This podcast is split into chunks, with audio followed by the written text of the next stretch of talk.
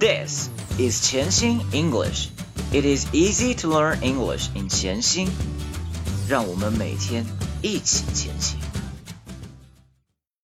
Welcome episode 252. I am your host Brian. 今天我们将来学习绘本《The Very Busy Spider》by Eric Carle。图片一：Early one morning, the wind blew a spider across the field. Early one morning, the wind blew a spider across the field. Early one morning, the wind blew a spider across the field. Early one morning, the wind blew a spider across the field. 图片三，Early one morning, early one morning，我们注意小细节，early。 Early 这个单词当中有字母 r，所以我们需要将舌头往后卷。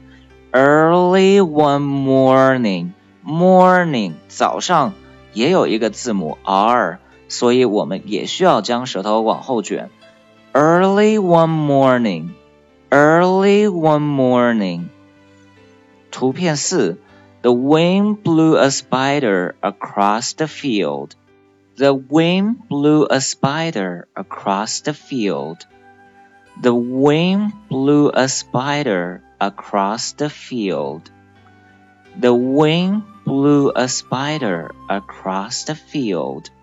The wind 风 blew 吹 a spider 一个蜘蛛 across the field across the field 穿过田野。The wind blew a spider across the field. The wind blew a spider across the field. 好，我们再来将今天的这句来练习几遍。Early one morning, the wind blew a spider across the field. Early one morning, the wind blew a spider across the field. Early one morning, the wind blew a spider across the field. Early one morning, the wind blew a spider across the field. Okay, so much for today. See you around.